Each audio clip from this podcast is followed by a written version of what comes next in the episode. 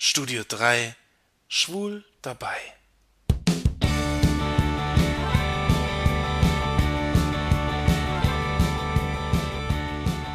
Soziale Netze aller Facebook, Twitter, Wer kennt wen oder StudiVZ sind aus unserem Alltagsleben nicht mehr wegzudenken. Über sie kommunizieren wir ständig mit unseren Mitmenschen.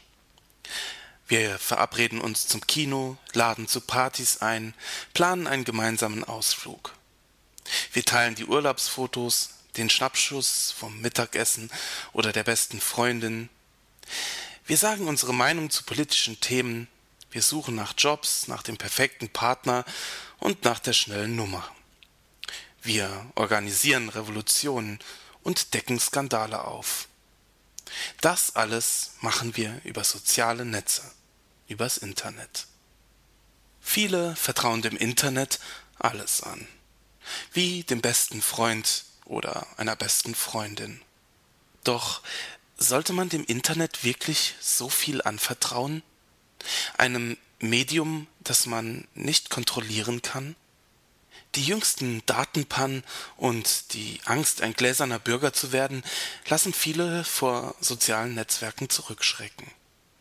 Der Segen, alles mit jedem teilen zu können, ist gleichzeitig auch ein Fluch.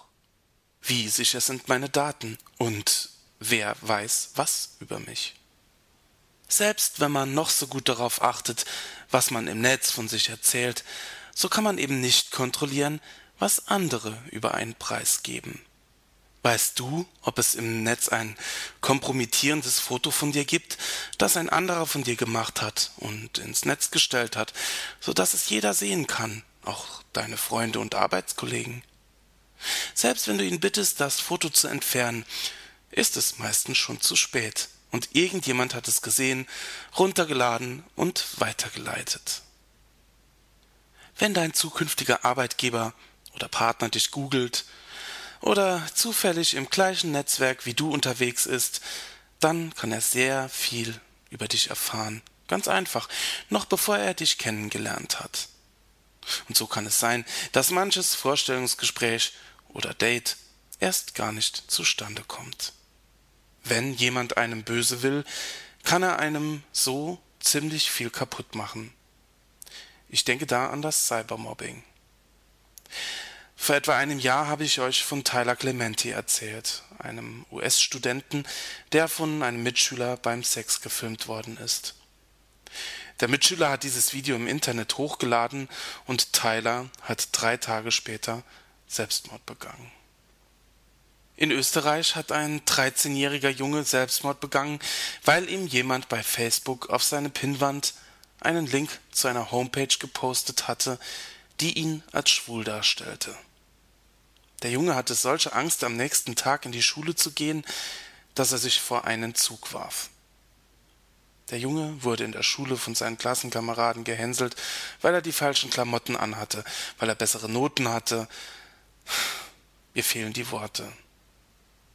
Was ich so schlimm finde, ist, dass für schwul gehalten zu werden scheinbar so schlimm ist, dass man sich etwas antun muss dass Homosexualität immer noch nicht akzeptiert ist, immer noch ein Makel, etwas Krankes, dass die Aufklärung in der Familie und an Schulen immer noch nicht so weit ist, dass immer noch Jugendliche andere Jugendliche so schlimm hänseln, dass die Gesellschaft es nicht schafft, Kindern und Jugendlichen die Angst zu nehmen, zu sich selbst zu stehen, dass die Gesellschaft es nicht schafft, Kinder und Jugendliche zu schützen vor denen, die mobben. Dass man es nicht schafft, die Kinder stark zu machen, stark gegen die Hänseleien zu bestehen. Ich bin der Meinung, wenn Schwulsein nicht mehr als etwas Schlimmes empfunden werden würde und schwul auch kein Schimpfwort wäre, dann würde dieser Junge noch leben. Das sind die Schattenseiten der schönen neuen Welt. Sicher sind wir da alle gefragt, Kindern die Angst zu nehmen und Vorurteile abzubauen. Wie viel man im Netz von sich preisgibt, kann man selbst oft nicht beeinflussen. Manchmal ist es auch einfach zu spät. Ich podcaste ohne Pseudonym und habe mittlerweile schon sehr viel von mir in meinem Podcast preisgegeben. Ich habe irgendwann diese Entscheidung getroffen und jetzt gibt es auch kein Zurück mehr. Was einmal im Netz ist, kann man nicht mehr zurückholen. Für viele ist meine Entscheidung, so über mich und meine Erlebnisse vor aller Welt zu berichten, sicher nicht so gut nachvollziehbar. Und vielleicht auch nicht so ihr Weg. Dass ich schwul bin, ist nun ja auf jeden Fall kein Geheimnis. Wer mich googelt, kann viel über mich erfahren. Wer meinen Podcast hört, der kennt mich schon ganz gut. Allerdings, wer denkt, er hätte seine Daten im Griff, könnte kontrollieren, was die Welt über ihn weiß, der irrt sich. Selbst wenn man den sozialen Netzwerken fernbleibt, so hat man doch seine Spuren im Netz hinterlassen. Andere haben das für dich erledigt.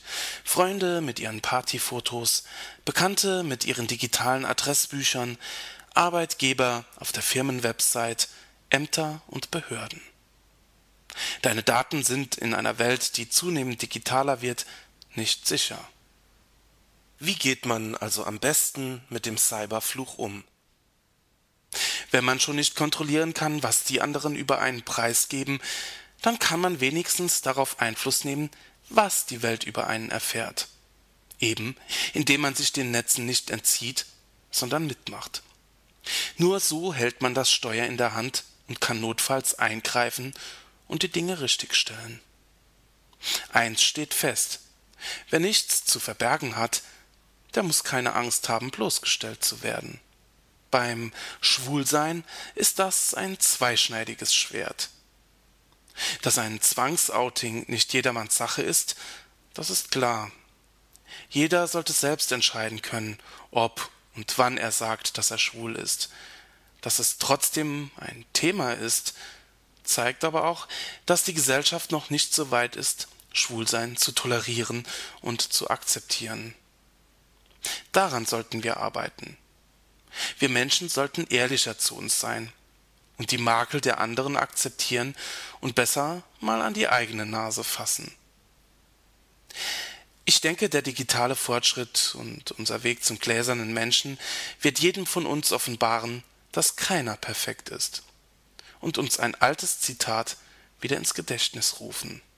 Wer ohne Sünde ist, werfe den ersten Stein.